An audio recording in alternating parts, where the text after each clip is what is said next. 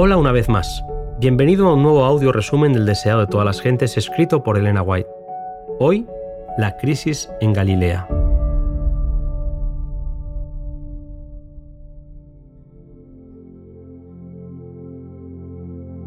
Cuando Cristo prohibió a la gente que le declarara rey, sabía que se apartaría de él.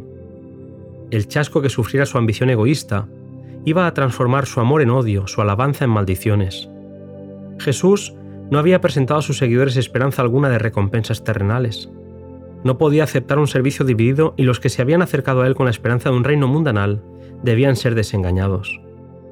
La noticia del milagro de los panes se había difundido enormemente y grandes multitudes se habían reunido para ver a Jesús. Supieron por sus discípulos cómo había cruzado el mar, la furia de la tempestad y las muchas horas de inútil remar contra los vientos adversos, la aparición de Cristo andando sobre el agua, los temores así despertados, sus palabras consoladoras, la aventura de Pedro y su resultado, con el repentino aplacamiento de la tempestad y la llegada del barco, todo eso fue relatado fielmente a la muchedumbre asombrada. No contentos con esto, muchos se reunían alrededor de Jesús preguntando, Rabí, ¿cuándo llegaste acá? Esperaban oír de sus labios otro relato del milagro. Jesús sabía que lo que buscaban era un mayor beneficio temporal, su único interés consistía en presenciar algún milagro más, alguna obra asombrosa que los pudiera beneficiar. Pero Jesús les deseaba el alimento espiritual que solo Él podía dar. Frente a lo que ellos estaban dispuestos a hacer para ganarse el cielo, el Salvador les aseguró algo que no debemos olvidar. El precio del cielo es Jesús. Creer en Él como el Cordero de Dios que quita el pecado del mundo. Con corazón desconforme, preguntaban por qué, si Jesús podía hacer obras tan admirables como las que habían presenciado, no podía dar a todos los suyos salud, fuerza y riquezas, librarlos de sus opresores y exaltarlos al poder y la honra. El hecho de que aseverara ser el Hijo de Dios y sin embargo se negara a ser el Rey de Israel era un misterio que no podían entender. Al no entender y no querer aceptar las palabras de Jesús, abrieron su corazón a la incredulidad, que daría como fruto burlas y deserción por parte de aquellos que lo habían seguido. Comparándolo con Moisés, Ahora esperaban de Jesús que hiciera una obra mayor que la de aquel. Si uno había dado maná, ¿qué podía dar Jesús? Perdían de vista a aquel por quien la obra había sido realizada. Aunque el que había dado el maná estaba entre ellos, no estaban dispuestos a recibirle. Jesús les dijo con claridad, Yo soy el pan de vida. Los judíos creían que cuando viniese el Mesías, todo Israel sería alimentado. Si ellos hubiesen comprendido las escrituras, habrían entendido que de Cristo podían recibir fuerza espiritual para obtener la vida eterna. El que a mí viene, dijo, nunca tendrá hambre, y el que en mí cree no tendrá sed jamás. Si no quedaban convencidos por lo que habían visto y oído, era inútil mostrarles más obras maravillosas. La incredulidad hallará siempre disculpas para dudar, y destruirá por sus raciocinios las pruebas más positivas. Cegados por su falta de fe, se referían con burla al origen humilde de Jesús, no aceptaban su testimonio de haber descendido del cielo y procuraban despertar prejuicios hacia él.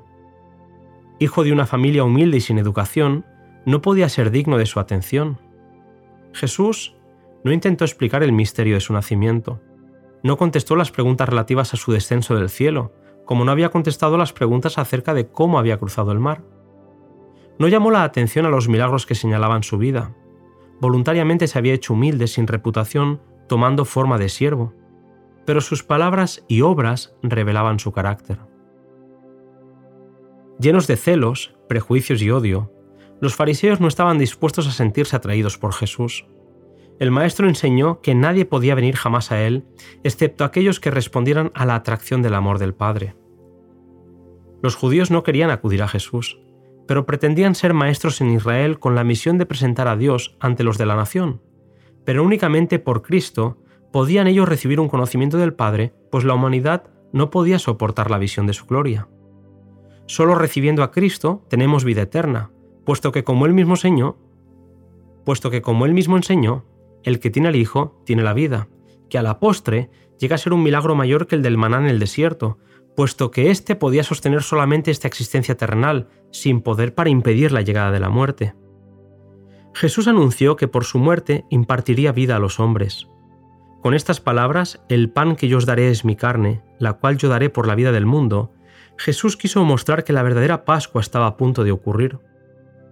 En el Cordero Pascual, Dios deseaba que ellos viesen al Cordero de Dios y que por este símbolo recibiesen a aquel que se daba a sí mismo para la vida del mundo.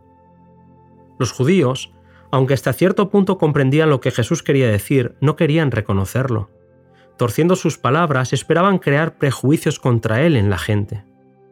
Con un lenguaje aún más fuerte, Jesús les dijo que comer la carne y beber la sangre de Cristo es recibirle como Salvador personal. Contemplando su amor, espaciándonos en él, absorbiéndolo, es como llegamos a participar de su naturaleza. Lo que es el alimento para el cuerpo debe ser lo Cristo para el alma. El alimento no puede beneficiarnos a menos que lo comamos. Así también Cristo no tiene valor para nosotros si no le conocemos como Salvador personal. Un conocimiento teórico no nos beneficiará. Debemos alimentarnos de él, recibirlo en el corazón, de tal manera que su vida llegue a ser nuestra vida. Debemos asimilarnos su amor y su gracia. Jesús quería mostrar la importancia de una vida dependiente del Padre. Así como Él vivía por la fe en el Padre, hemos de vivir nosotros por la fe en Cristo. Aunque tentado en todos los puntos como nosotros, se destacó ante el mundo sin llevar mancha alguna del mal que le rodeaba. Así también hemos de vencer nosotros como Cristo venció. Mediante el acto de comer su carne y beber su sangre, aceptando el amor que Él nos ofrece, llegamos a ser uno con el Padre y con el Hijo. El discurso del Maestro estaba siendo difícil de comprender. Muchos, aun entre los discípulos, dijeron, Dura palabra es esta, ¿quién la puede oír? Las palabras que él decía son espíritu y son vida, su palabra es poder y con ella sanó la enfermedad y echó demonios. Su palabra calmó el mar y resucitó los muertos. Toda la Biblia es una manifestación de Cristo, y el Salvador deseaba fijar la fe de sus seguidores en la palabra. Cuando su presencia visible se hubiese retirado, la palabra sería fuente de poder para ellos. Como su Maestro, habían de vivir con toda palabra que sale de la boca de Dios. Así como nuestra vida física es sostenida por el alimento, nuestra vida espiritual es sostenida por la palabra de Dios. No hemos de obtenerla simplemente por medio de otra mente. Debemos estudiar cuidadosamente la Biblia, pidiendo a Dios la ayuda del Espíritu Santo, a fin de comprender su palabra concentrando el intelecto en la tarea de discernir el pensamiento que Dios puso en cada versículo hasta que venga a ser nuestro y sepamos lo que dice Jehová. Lo experimentado según se relata en la palabra de Dios ha de ser lo que yo experimente. La oración y la promesa, el precepto y la amonestación son para mí. A medida que la fe recibe y se asimila así los principios de la verdad, vienen a ser parte del ser y la fuerza motriz de la vida. La palabra de Dios, recibida en el alma, amolda los pensamientos y entra en el desarrollo del carácter. Mirando constantemente a Jesús con el ojo de la fe, seremos fortalecidos. Dios hará las revelaciones más preciosas a sus hijos, hambrientos y sedientos. Hallarán que Cristo es un Salvador personal. La palabra destruye la naturaleza terrenal y natural e imparte nueva vida en Cristo Jesús. El Espíritu Santo viene al alma como consolador. Por el factor transformador de su gracia, la imagen de Dios se reproduce en el discípulo, viene a ser una nueva criatura.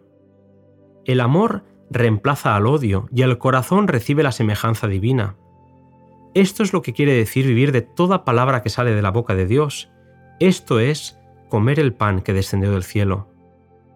Jesús invitaba a sus seguidores a seguir la senda estrecha al Calvario si querían participar en el don de la vida y la gloria del cielo pero para ellos la prueba era demasiado grande. Su entusiasmo había desaparecido y se sentían frustrados pues vieron que Jesús no estaba dispuesto a ser el Mesías que ellos esperaban. Habían dado la bienvenida a su poder de obrar milagros, estaban ávidos de verse libres de la enfermedad y el sufrimiento, pero no podían simpatizar con su vida de sacrificio propio. No les interesaba el misterioso reino espiritual del cual Él les hablaba. No estaban dispuestos a creer, y sintiendo profundo desagrado desearon herir al Salvador, dándole la espalda y abandonándolo con desdén. Se apartaron porque eran demasiado vanos y justos en su propia estima para recibir reprensión, llamaban demasiado el mundo para aceptar una vida de humildad.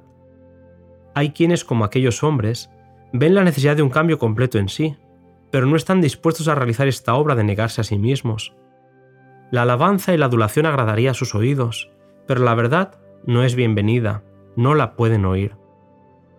Cuando las muchedumbres siguen y son alimentadas y se oyen gritos de triunfo, sus voces claman alabanzas. pero cuando el escrutinio del Espíritu revela su pecado y los invita a dejarlo, dan la espalda a la verdad y no andan más con Jesús. Con corazón anhelante, Jesús vio a aquellos que habían sido sus discípulos apartarse de él, la vida y la luz de los hombres. Al sentir que su compasión no era apreciada, su amor no era correspondido, su misericordia era despreciada, su salvación rechazada, se llenó su corazón de una tristeza inefable. Eran sucesos como estos los que le hacían ser varón de dolores, experimentado en quebranto. Dirigiéndose a los doce les preguntó, ¿Queréis vosotros marcharos también? Y Pedro le contestó, Señor, ¿a quién iremos? Solo tú tienes palabras de vida eterna. Los maestros de Israel eran esclavos del formalismo. Dejar a Jesús era caer entre los que se aferraban a ritos y ceremonias, y entre hombres ambiciosos que buscaban su propia gloria. Los discípulos habían encontrado más paz y gozo desde que habían aceptado a Cristo que en toda su vida anterior. No podían apartarse de las enseñanzas de Cristo, de sus lecciones de amor y misericordia, a las tinieblas de la incredulidad, a la perversidad del mundo. Mientras abandonaban al Salvador, muchos de los que habían presenciado sus obras admirables, Pedro expresó la fe de los discípulos, Tú eres el Cristo.